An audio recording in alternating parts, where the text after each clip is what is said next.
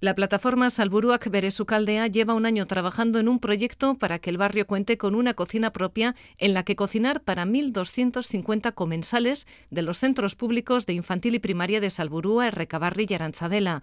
Un proyecto serio en el que se apuesta por la comida de calidad, el producto cercano y fresco y se vela también por las condiciones de los trabajadores. Han llamado a la puerta de las instituciones vascas, pero no obtienen respuesta. Esta tarde, arropados por las familias, van a interpelar al gobierno vasco.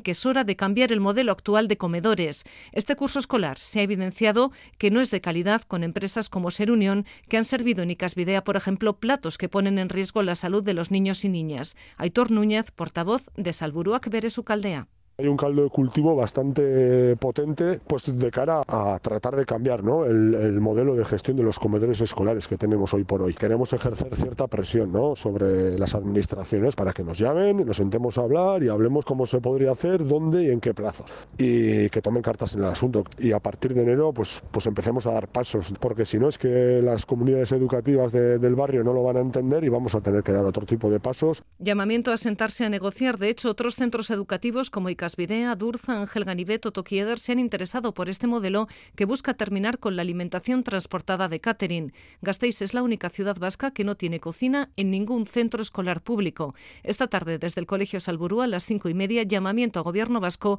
para que apueste por el cuidado de la salud de los menores en un proyecto que tendría gran impacto económico en el barrio de Salburúa y su entorno.